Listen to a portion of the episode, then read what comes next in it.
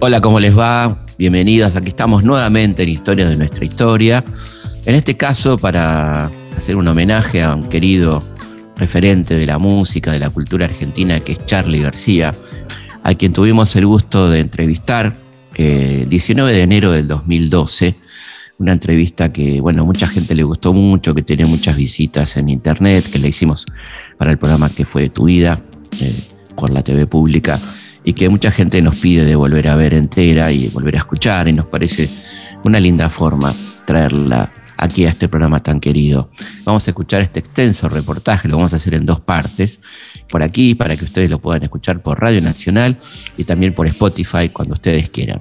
Vamos a comenzar con esta primera parte donde Charlie nos habla de su infancia, del colegio, de cómo lo conoció Anito Mestre, el inicio de su generis, el debut de este, de este grupo, este, una, una extraordinaria anécdota sobre la colimba, ¿eh? bueno, muchas cosas realmente interesantes, su breve paso por la política, por la militancia política, muchas cosas que van a resultar altamente interesantes en esta primera parte de la entrevista a Charlie García. Muchísimas gracias Charlie por venir, ¿eh? No tenés por qué. Muchas gracias. Encantado.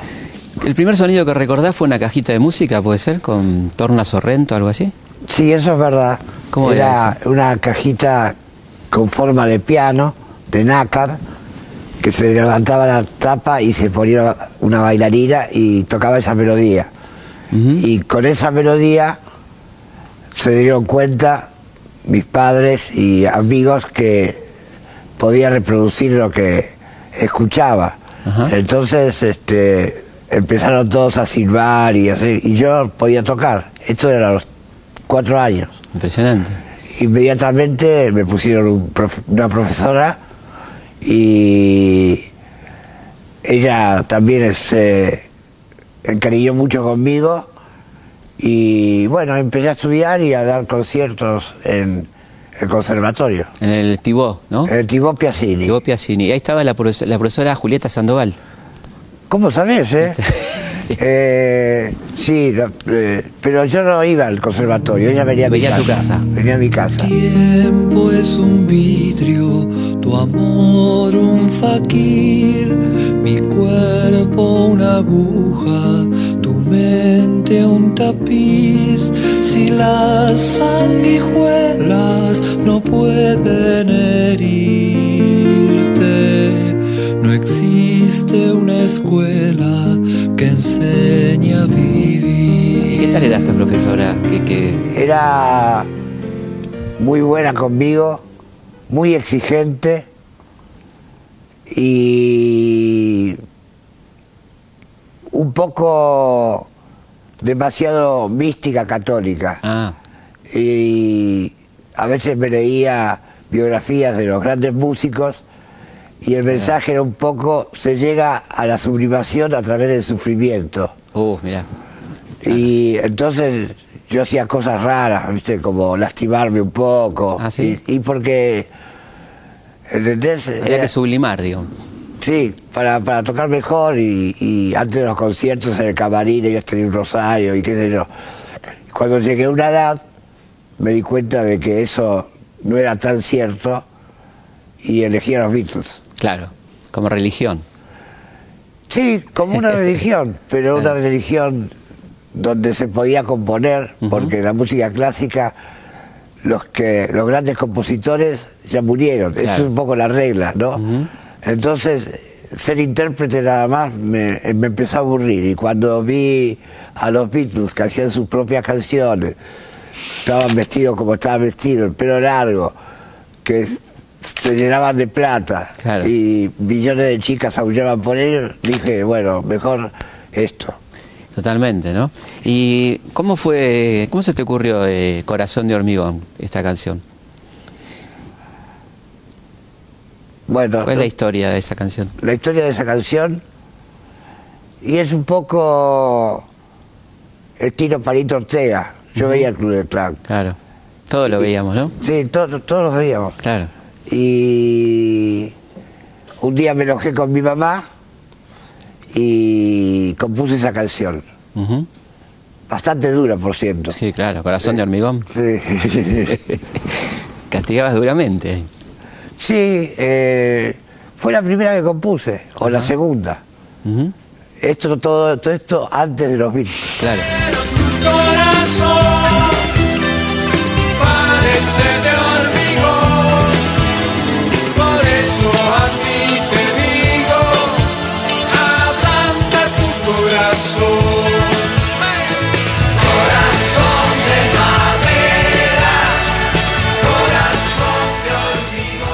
Cómo entran los Beatles en tu vida? ¿Cómo irrumpen, digamos? ¿Cómo los conoces? ¿Cómo, cómo escuchás la primera Escu- vez? Escuché el sonido por la radio o por la televisión y dije, Dios mío, esto es música clásica, pero con otros instrumentos. Claro.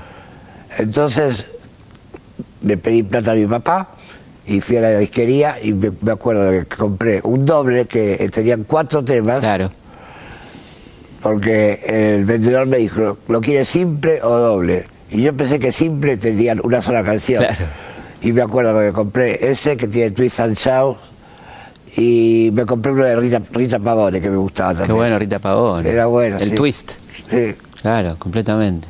¿Y qué te pasó cuando lo escuchaste, cuando pusiste el disco de los Beatles? me agarró la histeria que agarraba a todos los fans. O sea, en esa época los Beatles no se sabía mucho, ¿no? Llegaban algunos discos y se veían algunas filmaciones. Y con Twist and Shout me- realmente me parecía una bomba atómica. Pero el tema que me definió fue There's a Place, que tiene una armonía muy particular. Y esa armonía eh, la- yo la uso mucho. Son cuartas y quintas en vez de terceras. y, y bueno, y después de ahí en más empecé a escuchar todos los grupos, los Rolling Stones, The Birds. The Birds. Que tuviste ahora el gusto de conocerlo, Sí, lo conocí a Roger McQueen. en un asado y tocamos mucho tiempo y me invitó a ir al concierto a hacer los bices y cumplió el sueño del pibe. Que es, es cier- es cierto, ¿no? Qué, qué loco poder cumplir esas cosas, ¿no? Que una, con las que uno sueña, poder tocar aparte con un músico que vos admirás. Debe ser Claro, yo, alucinante. so- yo de chico soñaba que tocaba con los Beatles Claro. y con este señor. Y a los 60 que te pase es, Está buenísimo. es increíble.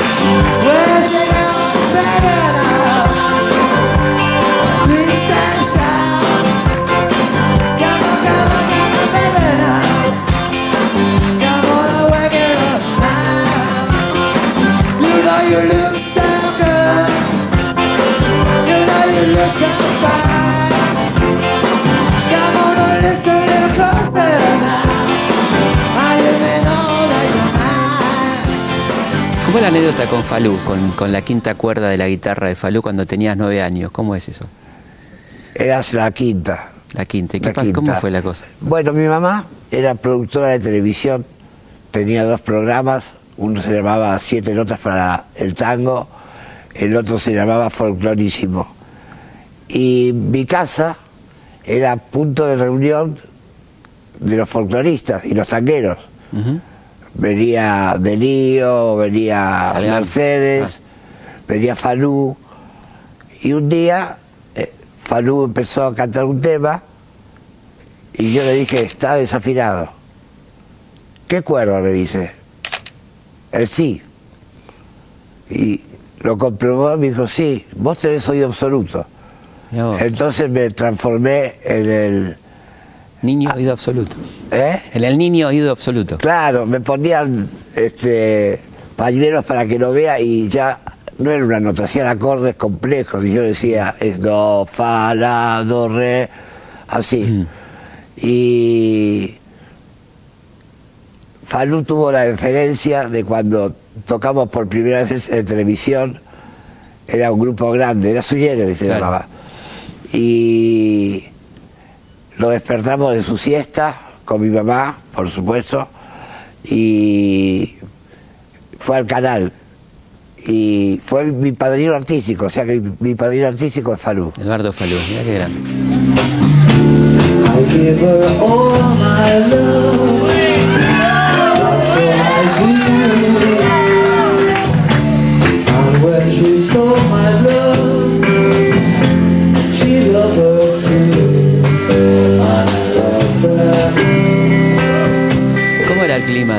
Damaso Centeno?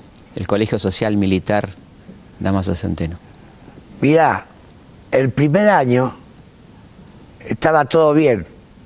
Era un colegio mixto y no habían entrado los militares al poder todavía. Entonces era, no te digo que era la libertad absoluta, pero era, se bancaba. Y abajo había como un, lo veíamos unas rejas donde estaban los hijos de los militares, porque ese era el propósito de la escuela, además de currar con los chicos que iban ahí a estudiar. Claro. Isla estaba ahí. Isla Lizarazu, estaba abajo. Y después se hizo imposible, porque había que cortarse el pelo casi media americana corta. Claro.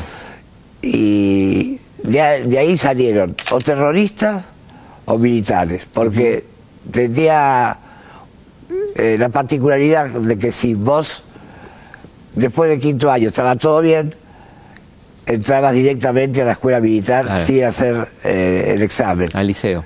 Sí, yo nunca terminé, me falta una materia, química. Mira vos, ¿no, ¿nunca rendiste? Eh, No, nunca la entendí, Mirá vos. nunca la entendí. No estés mal cuando estés solo, cuando ya estés cansado de llorar. No te olvides de mí, porque sé que te puedo estimular. Bueno, ahí eh, tuviste tu primer grupo, ¿no? Que eran... Sí, éramos seis. ujú. Y me acuerdo de que... Con esos nombres en inglés que se ponían los grupos en aquel momento. Ah, sí, el primer nombre se, se llamaba To Walk Tu Spanish. Spanish. Sí. Y después de Young, Bart, Los Jóvenes Bardos. Y, y después en un libro de, de geografía apareció que había una montaña sui generis. Y entonces busqué en el, el diccionario y quiere decir propio de su estilo, ¿no? Y bueno, me gustó ese. ¿Y cómo lo conoces a Anito? ¿Cómo se da la relación con Nito? Mira, Nito tenía un grupo de que era cantante que se, se llamaba The Century Indignation. y eran mejores que nosotros vocalmente, pero nosotros, eh, digo, estamos en divisiones separadas, aunque en el mismo turno. Claro. Y un día decidimos fusionarnos. Nito se pasó a este bando y, y bueno, y después cuando se fueron todos los demás quedó Nito. Y ahí vino el éxito, ¿Cómo con vida? ¿No? con vida, sí. Necesito a alguien que me emparche un poco y que limpie mi cabeza. Que cocine guisos de madre, postres de abuela y torres de caramelo. Que ponga dos tachuelas en mis zapatos para que me acuerde que voy caminando que cuelgue mi mente de una soga hasta que se seque de problemas y me lleve. ¿Cómo fue la- la- el peregrinaje para conseguir grabar el disco? No fue fácil, ¿no? No, no fue nada fácil porque íbamos a la grabadora recomendado por mi mamá Claro. y unos me dijeron en la Columbia que la música era como lata de garbanzo y que no importara que fuera buena o mala, sino que se vendiera. Después otros estaban leyendo la Billboard, ¿no? Y les cantaba con la guitarrita. Entonces nos dijo, bueno, este, el tema está bien, pero del otro lado tiene que ir un tema mío, que se llama Peguele Fuerte. Después fuimos a, a otra oficina donde había un tipo que no era de la grabadora y nos hizo todo el, el- la bis en escena nos hizo cantar, llamaba a la secretaria de otras oficinas. Y al día siguiente volvimos y resulta que, que no, no trabajaba ahí. O sea, un- era un turro que se, hizo Sí, pasar sí, por después otro. o- otro tenía un contrato que teníamos que limpiar la oficina. Pero cuando ya casi estábamos por existir, fuimos a lo de Jorge Álvarez y Billy Bond. Y cantamos tres canciones y Billy Bond dijo, contrataros. Qué Y así tipo interesante, Jorge Álvarez, ¿no? Jorge Álvarez, mira, era un tipo muy inteligente. Publicaba Mafalda, ¿te acordás? Sí, sí, sí, sí. claro. Y era, que tenía mucho dominio de la dialéctica marxista. y además tenía una pe- peculiaridad. Te pagaba menos, pero te hacía sentir culpable a vos. ¿Ah, ¿Sí? Sí. ¿Y cómo era eso? Y no sé, porque la dialéctica que tenía, que te envolvía y... Era como socio, digamos, como si fueras un socio. Claro, y, y- y bueno. Pero yo- a mí me parece que fue el mejor productor que tuvo, porque hasta hoy no encontré a alguien que pudiera entenderme de la forma que me entendía él. Historias de nuestra historia. Por Nacional. ¿Cómo fue el debut de, de Sui Generis en el Colegio Santa Rosa? ¿Cómo fue eso? Mirá, fue muy gracioso porque me acuerdo que le alquilamos los equipos Arco Iris, el grupo de Gustavo Santolaya. claro. Y a Nito le mandaron a cortar el pelo porque lo tenía un poquito largo. Entonces nosotros dis- distribuimos el mensaje entre los alumnos de que después que tocáramos nosotros se iba, nos íbamos todos. Y así fue. Era un acto que después seguía. Claro. Y tocamos y nos fuimos y se fue todo el colegio. Eso fue muy, muy lindo. Como un acto de protesta, digamos, una cosa. Sí, totalmente. Claro.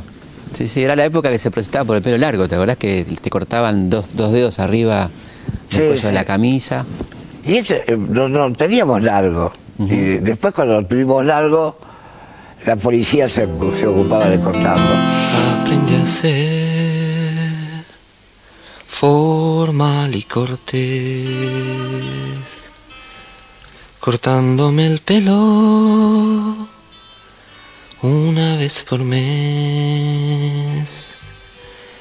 Y si me aplazó la formalidad, es que nunca me gustó la sociedad. En el medio de ese éxito te toca la colimba. No, no estábamos en el medio de ese éxito, pero sí un pequeño éxito. Claro, No tocamos en teatros pequeños, pero los llenábamos. claro. Y me tocó la colimba. Y yo creí que me salvaban por número bajo, pero no, me hicieron ir. Ujú. Igual vos te las ingeniaste para... Me las ingenié para, para zafar. ¿Cómo fue la cosa esa? De la morgue y toda esa historia. Ah, yo estaba complotado con una enfermera que me guardaba la ropa y a la noche yo me, cambiaba y salía con ropa y volvía a las 7 de la mañana y subía siete pisos por una escalera y me ponía la ropa. Y yo hacía algunos mandados para ella. Entonces un día me la muerto para que lo lleve a, a la morgue que era abajo.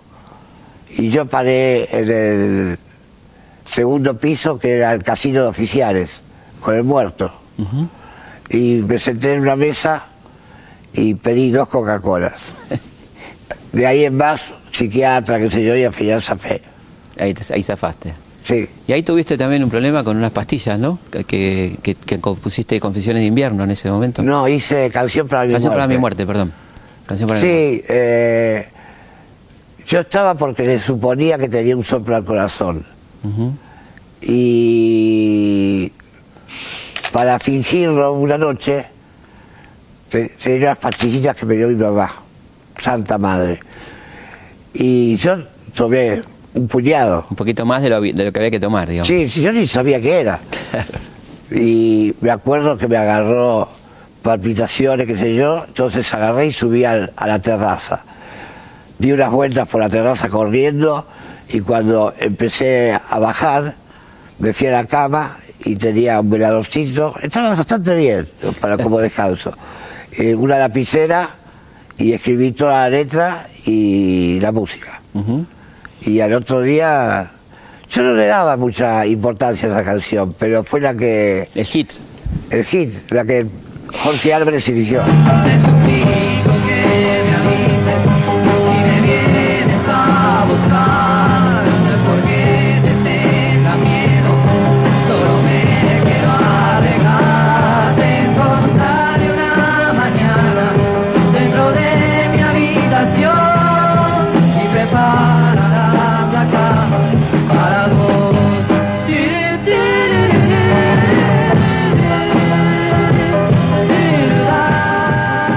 Parece que pegó tanto esa canción? Billy Bond decía que era un tanguito con un pelo de electricidad. Ah, mirá. Tiene tango, claro que tiene tango. Sí, sí, sí, sí. Yo no lo veía en ese momento. Claro.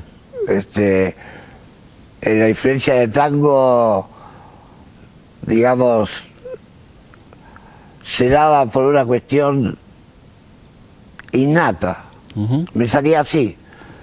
Después fui más consciente y, y incorporé cosas de tango, armonías de tango, Tango en segunda, tango segunda. claro. ¿Y cómo te llevas con el tango? ¿Te gusta el tango? Me gusta el tango, me parece que las melodías, Gardel me parece un marciano y lo único que no me gusta es quizás el sonido.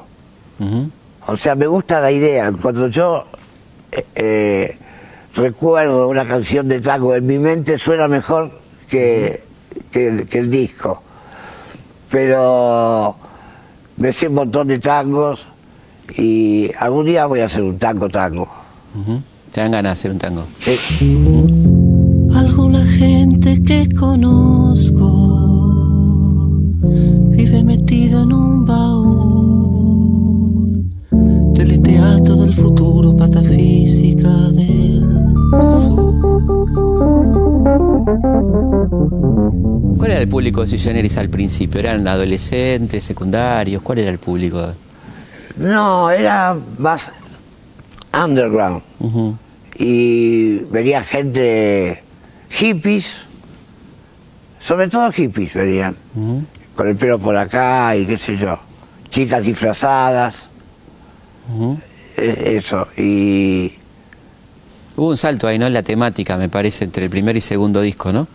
Fue más, como letras más políticas, más comprometidas. sí, es que el primer disco, Vida, lo compuse fantaseando, porque muchas de las canciones hablan de cosas eh, que no me habían pasado, Claro. que yo imaginaba. O que querías que te pasaran, por o ejemplo. que quería que me Claro, pasaran, o claro. quería que no me no pasaran. pasara. y Claro. después, Confesiones de invierno, ahí ya era. Yo me, me había hecho medio hippie, tenía el pelo muy largo y me empezaron a pasar cosas. Entonces, Confesiones de invierno, viste, dice, las heridas son del oficial. Claro. Y me acuerdo una vez que caí en una comisaría, el oficial me dice, vos sos el que hiciste las heridas son del oficial. Y yo, bueno, en realidad no quise decir eso. Dios desempleado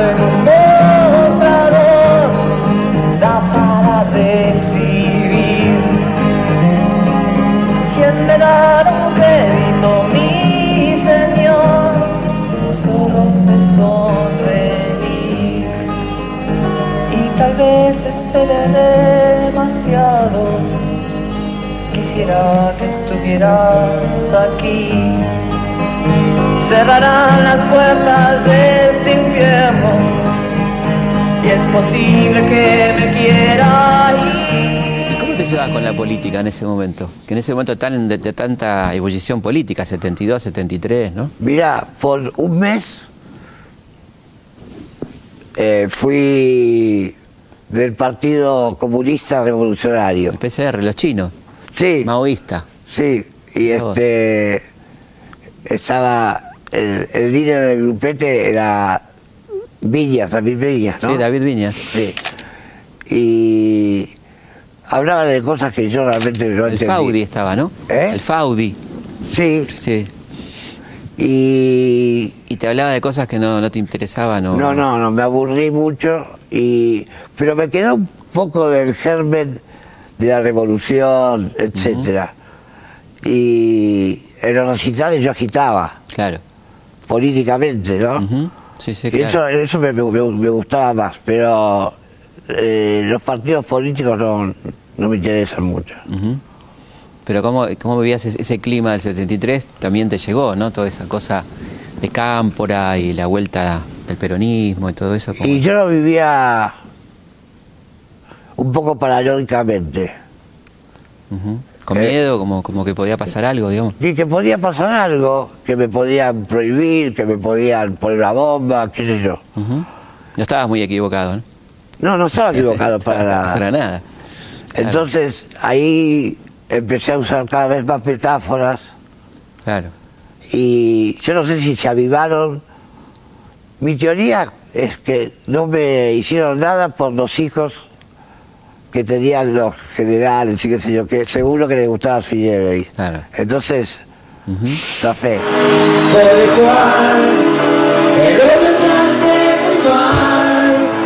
y esperas a tu muerte justo una madrugada el mismo de la misma sociedad. ¿Cómo fue la, la historia de Juan Represión? La canción Juan Represión. Esta es una canción interesante porque eh, el, el oyente siente simpatía por ese personaje. O sea, es como que en vez de, de decir es un asesino, es- etcétera, es un tipo, Un pobre tipo. un pobre tipo que nadie lo quiere, que en la cárcel se, se viste de Batman y, y bueno, eh, le va mal. ¿Y Botas Locas? Y cuenta un poco mi historia de la colimba, por supuesto que no exactamente, y estaba en el, en el disco Instituciones, pero la tuvimos que sacar. Pero no por, por alguien externo, por Jorge Álvarez, que dijo esto es, es mucho. Y Juan Represión también la sacamos. Claro. Y, Pero compuse tango en segunda que para mí es mejor que la del Ejército Loco. Sí, claro. Sí, sí. O sea, creo que Más simbólica, ¿no? sí, y además es, es casi un tango, y con los primeros sintetizadores. Y a mí me parece que cuando hay un ene- enemigo visible, uno se tiene que esforzar más para protestar Claro. y, y que no se den cuenta. Y cuando no lo hay, visiblemente, ¿no? porque siempre hay un enemigo. Seguro.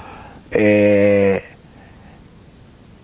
se pierde un poco de poesía. Eso no quiere decir que yo quiera que vuelvan los militares. No, no, no. Pero con, con- con un poco de presión, uno, o sea, se, se esfuerza para saltar por arriba del otro.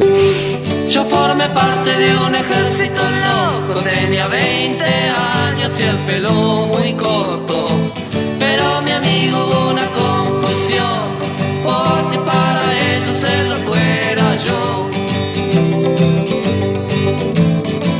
hay una anécdota muy linda en Uruguay, ¿no? Con Botas Locas, cuando fuiste en Cana. Sí, ¿Cómo fue eso? nosotros nos rodearon el hotel, nos llevaron a la comisaría, nos taparon los ojos y hacían como que nos iban a matar. Y yo pensaba, bueno, cuando venga mi representante nos van a soltar. Y lo veo que entra el representante también vendado. Y cuando nos sacaron la venda, había una foto, un, un- un collage de fotos de desaparecidos, tupaparos. Claro, Amaros, claro. Entonces te decían, este lo maté yo, este lo maté yo. Y todo venía porque cantamos botas locas Claro. en un recital. Yo me refería, Linda, a esta parte que vas a contar ahora, ¿no? Sí, entonces, eh, ¿quién escribió esta canción? Entonces el baterista dijo, yo soy baterista, yo soy bajista, yo toco la flauta, lo hice yo. Entonces la prueba que tenían era un grabador celoso como la tapa de tu libro, que no se escuchaba nada. Era Entonces empecé a escribir la letra y la cambié toda, cambié un par de cosas. Por ejemplo, decía, si ellos son la patria, yo soy extranjero. Y yo puse, si ellos son la patria, yo me juego entero. Entonces el, el, el, el cano decía, pero no veo nada de malo en esto. Y lo soltaron. Impresionante. Sí, estuvo bueno. Yo formé parte de un ejército loco, tenía 20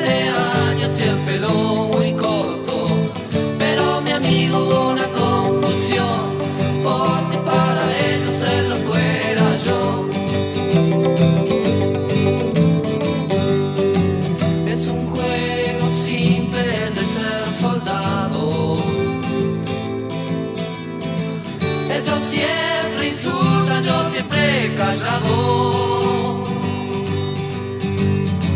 Descansé muy poco y me puse malo.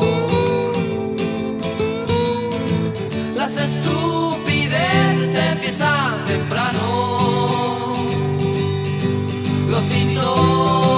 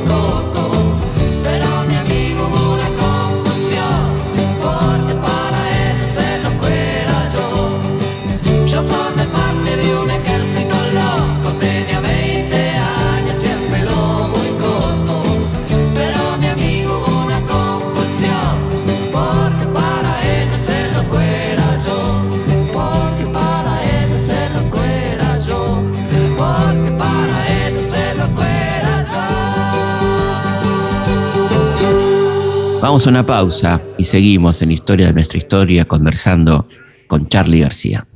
Los hechos, los lugares, los personajes son muchos.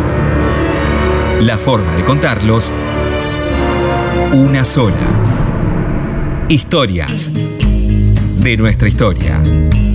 Con Felipe Piña. Por Nacional. La radio pública.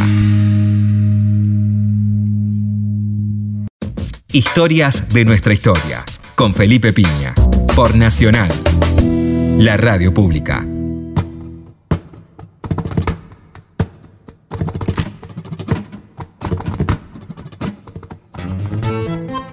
Seguimos en Historia de nuestra historia, queremos darle las vías de comunicación, eh, nuestro mail que es consultaspigna.gmail.com, donde nos escriben desde todas partes del mundo. Muchas gracias a toda la gente que nos cuenta desde dónde nos escucha. Tenemos este desde Japón, desde Israel, bueno, vamos a irlos mencionando en un programa que tengamos un poquito más de tiempo y queremos aprovecharlo entero para que escuchen a Charlie. Estamos juntando emails de, de muchísima gente que nos está escribiendo. Eh, también está nuestra página de Instagram, que es arroba felipe.pigna, nuestro Twitter, arroba felipepigna, y por supuesto el Facebook, ¿no? Facebook Felipe Pigna, página oficial. Y desde ya nuestra nave insignia, que es el historiador, ¿eh? esta página tan visitada, tan querida por ustedes y por nosotros, donde tienen horas y horas de material audiovisual, este texto, este, bueno, se pueden entretener, todo gratis, elhistoriador.com.ar. Y bueno, y comienza efectivamente este miércoles, miércoles 7 de julio a las 20 horas comienza nuestro curso del CONEX, un curso por streaming que podés seguir desde el lugar del mundo donde estés. Si tenés diferencia horaria no hay problema porque queda guardada una semana. Eh, va de 20 a 22 los miércoles eh, y está en este tramo. eh, son cuatro meses que arranca ahora el, el miércoles 7 a las 20 y es sobre la historia argentina desde 1930 al 2001. Para informes e inscripción, ccconex.org. ¿m? Ahí nos vemos entonces este miércoles a las 20. Este, como siempre, la pasamos bien, charlamos, tenemos una, una media de clase ilustrada con material documental. Después, a las nueve y media, abrimos un vinito, contestamos preguntas y hacemos eh, todo este, este debate tan interesante sobre la historia argentina. Entonces, Historia Integral de la Argentina comienza este miércoles a las 20 por la plataforma del Centro Cultural Conex. Seguimos conversando con Charlie García. Seguimos en Historias de nuestra historia.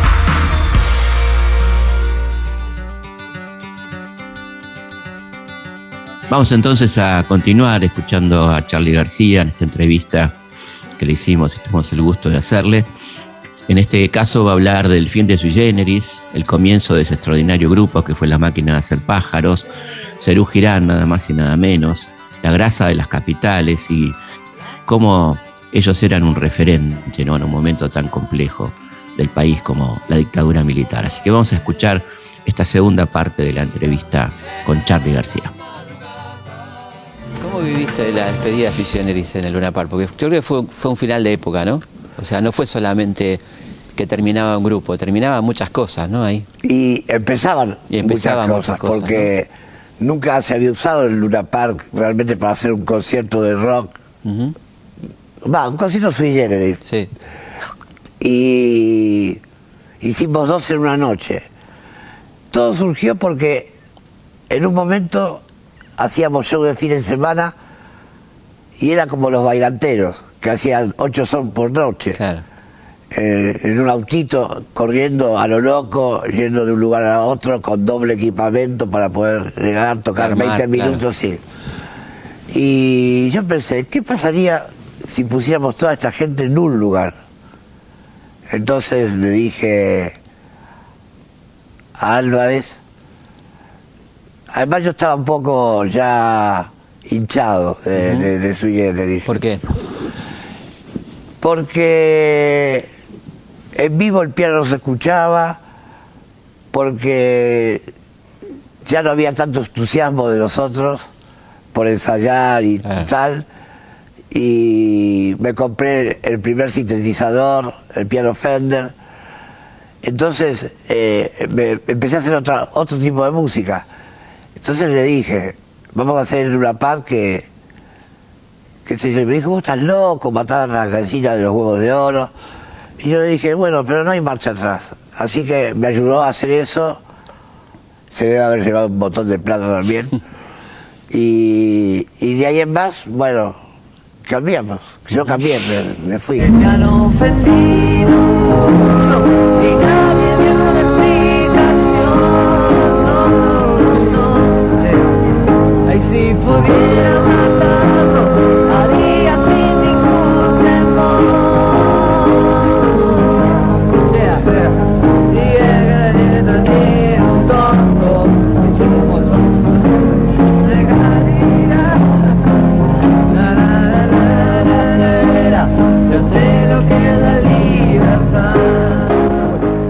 A partir de Sui Generis también, se, o sea, de- después en Luna Park, porque yo me acuerdo que en el diario La Razón pusieron una fotito así, que dice reunión de hippies. Vos. O sea que, Claro. porque era inusitado llegar dos veces en, Sí, en claro. Park. Y, y ahí empecé a componer para la máquina de hacer pájaros. Y ahí sí se vino la noche. Claro. Ahí sí.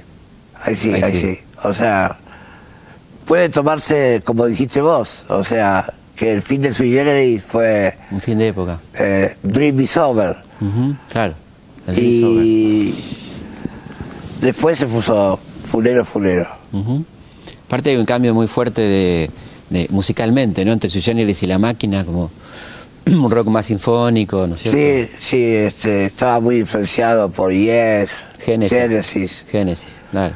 Y, y bueno, tenía un grabador y, y empecé en la oficina de otro manager a, a componer, compuse muy rápido y después lo llamé a Moro, Moro recomendó a Fernández, Basterrica lo, lo vi tocar y me gustó y quería otro otro teclado y lo llamamos a Cutaya con el órgano. Secundaria. Y la verdad ensayábamos, pero como seis horas, siete horas por día en un sótano. Y creo que eso le dio al grupo la consistencia que tuvo. ¿Cuál fue el disco que más te gustó de, de La Máquina? Mirá, como producción y realización, tapa el segundo. Ahora, el primero tiene algunas fallas, pero digamos, sentimentalmente me gusta más. Pero el segundo es mejor. Como mata el viento norte cuando agosto está en el día y el espacio nuestros cuerpos ilumina.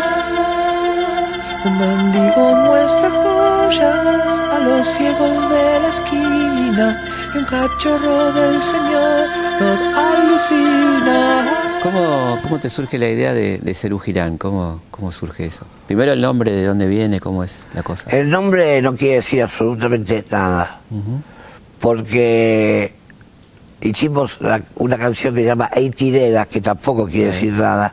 Hermosa canción. Sí, eh, la, la- el génesis de, de Cerú fue que yo quería tocar con Devon. Y Devon en esa época estaba en una etapa muy mística, donde no quería plata, no quería nada, quería tocar con su grupito. Bueno, yendo, yendo a la casa de él con facturas todos los días, lo convencí. Entonces hicimos un festival en el Luna Park organizado por nosotros, que se llamaba Festival del Amor. El amor, sí. Claro. Entonces, con la plata de ese festival, nos fuimos a Bucios. Claro. Eso fue en el 77, el Festival del Amor. Sí, Sí, debe sí, ser. sí, sí, sí. Yo no me acuerdo mucho de las fechas. Y, y ahí en Bucios, la- o sea, frente al mar, con los pajaritos y qué sé yo, y, y en esa época Bucios era muy chiquito. Claro. y, y empezamos a componer con David, pero así, juntos realmente.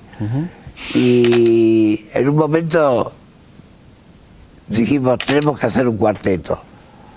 Entonces, con la poca plata que ya quedaba, me vine a Buenos Aires y me recomendaron ir a ver a Pedro, que tocaba con una orquesta de jazz, algo así. A Moro ya sabía que iba a ser Moro. Y cuando lo vi tocar a Pedro, realmente me aluciné. Dije, este tipo no puede ser como toca. En la playa cuando se han ido Los que tapan toda la arena con celofán Recordar las estrellas que hemos perdido Y pensar a ciencia y verdad nuestro porvenir. Será como yo lo imagino o será un mundo feliz. Llega Pedro y se encuentra con dos próceres y pobre Pedro, ¿no? Pedro hubo que convertirlo para que se subiera al avión a, a- a San Pablo. En ese Claro. momento estábamos en San Pablo, en una casa divina que tenía vitrales que daban a un parque. Y, y bueno, llegó Pedro, pusimos la batería, armamos el equipo de bajo y empezamos a tocar. ¿Cuánto tiempo más llevará? Y cuando viene la parte que empezó el bajo a hacer pum, pum, pum, pum. claro. Me acuerdo de la cara de David, hacía. Y bueno, y después vinimos acá y nos fue muy mal. Unas críticas muy duras, ¿no? Sí, sobre todo una en la opinión, que era el diario Ujú. Hull, Claro. Y una la contratapa que decíamos que eran los, los peor del mundo, más o menos. Y el expreso imaginario también les pegó en aquel momento. Sí, nos pegaron duro. ¿Y Es que tenían- nosotros veníamos de- de ¿Tenían otra- razón o no tenían razón? ¿Qué te parece a vos? En esa No, no sé, pensaron que iba a ser una continuación de Sui Generis y no lo era. Tocamos un tema disco en joda y tampoco lo agarraron. Y en un momento del concierto los miramos los cuatro y hicimos la debacle. Pero después, me acuerdo, que empezamos a perder el show nosotros y alquilamos el Auditorio Kraft, ahí en la calle Florida. Florida. Sí. Y empezamos a tocar ahí y lo llenábamos todos los días y ahí ya no hubo discusión. Y cuando sacamos la grasa de las capitales, menos. Lo que pasa es que Serún Girán, el primer disco, no tiene política. Claro, nada de política. Claro. Y también eso, ¿no? La gente por ahí esperaba otra cosa, probablemente, ¿no? Sí, esperaba, sé, acá está, o sea, mientras yo estaba allá en bus, acá seguía el despelote Claro. y todo. Entonces, medio la actitud nuestra no compaginó con, con el, con la, con el, El pueblo. recuerdo, el recuerdo de Sui Generis y todo eso, ¿no? Probablemente. Sí, nos pedían de Sui Generis y Claro. nosotros no tocamos ninguna de Sui Generis. Claro. Estábamos ardiendo por tocar las canciones que queríamos. Quiero quedarme, no digas nada. Espera que las sombras se hayan ido, nena.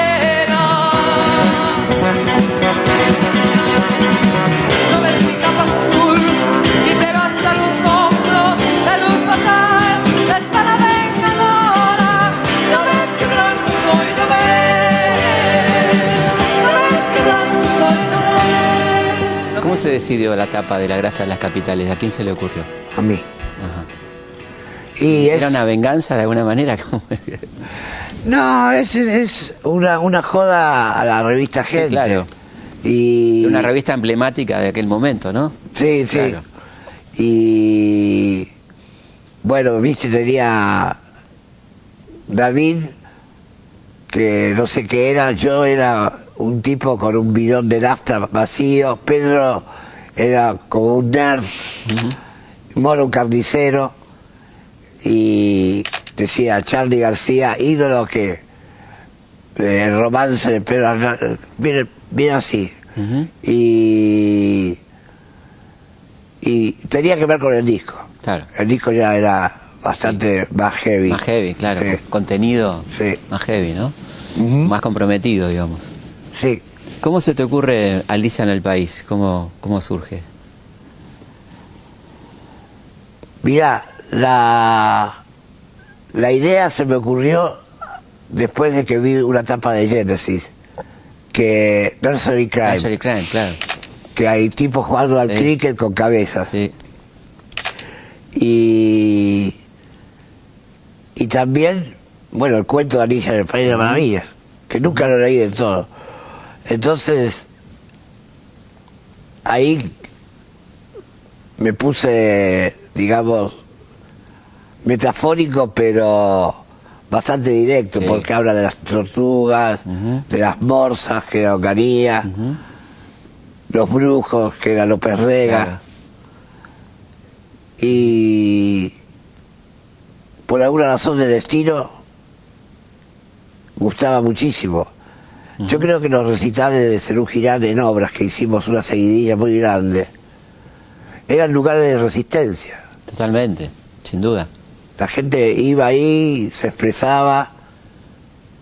Una vez se iban a llevar una chica en cana y yo paré el concierto y dije al iluminador, ilumina ahí. Y entonces estaba el tipo con la mira y le digo, somos 5.000 contra uno, ¿eh? Y no se la llevó. No. No puedes que hay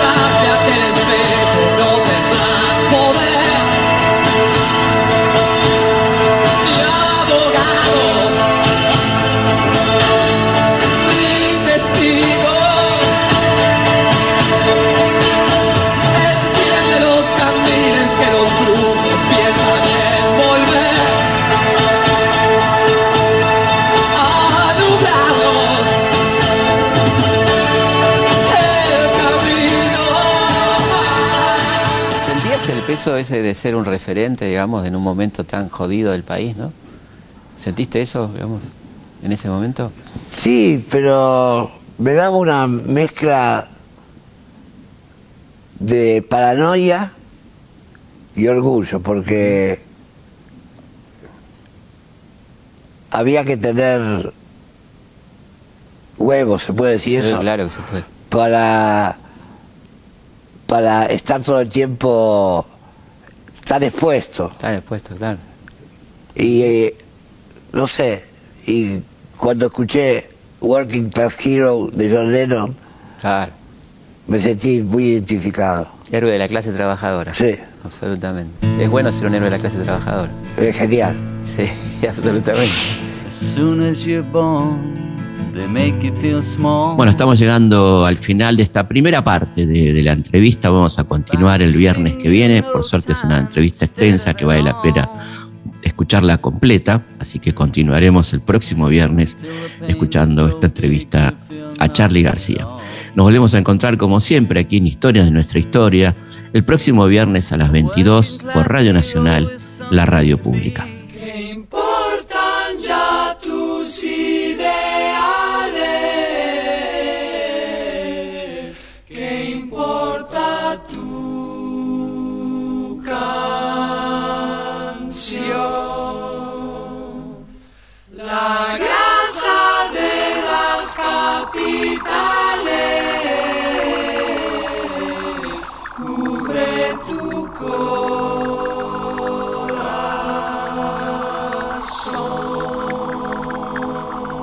Historias de nuestra historia. Conducción, Felipe Piña. Producción, Cecilia Musioli. Archivo, Mariano Faín. Edición, Martín Mesuti.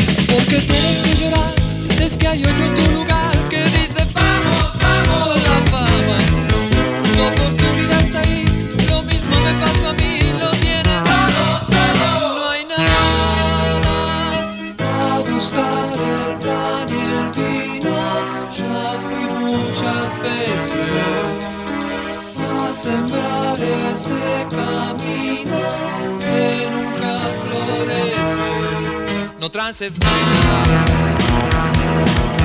la cantina y con la cantora, con la televisión gastadora, con esas chicas bien decoradas, con esas viejas todas quemadas, gente remita, gente careta, la grasa inunda cual fugaceta. No se va a acabar.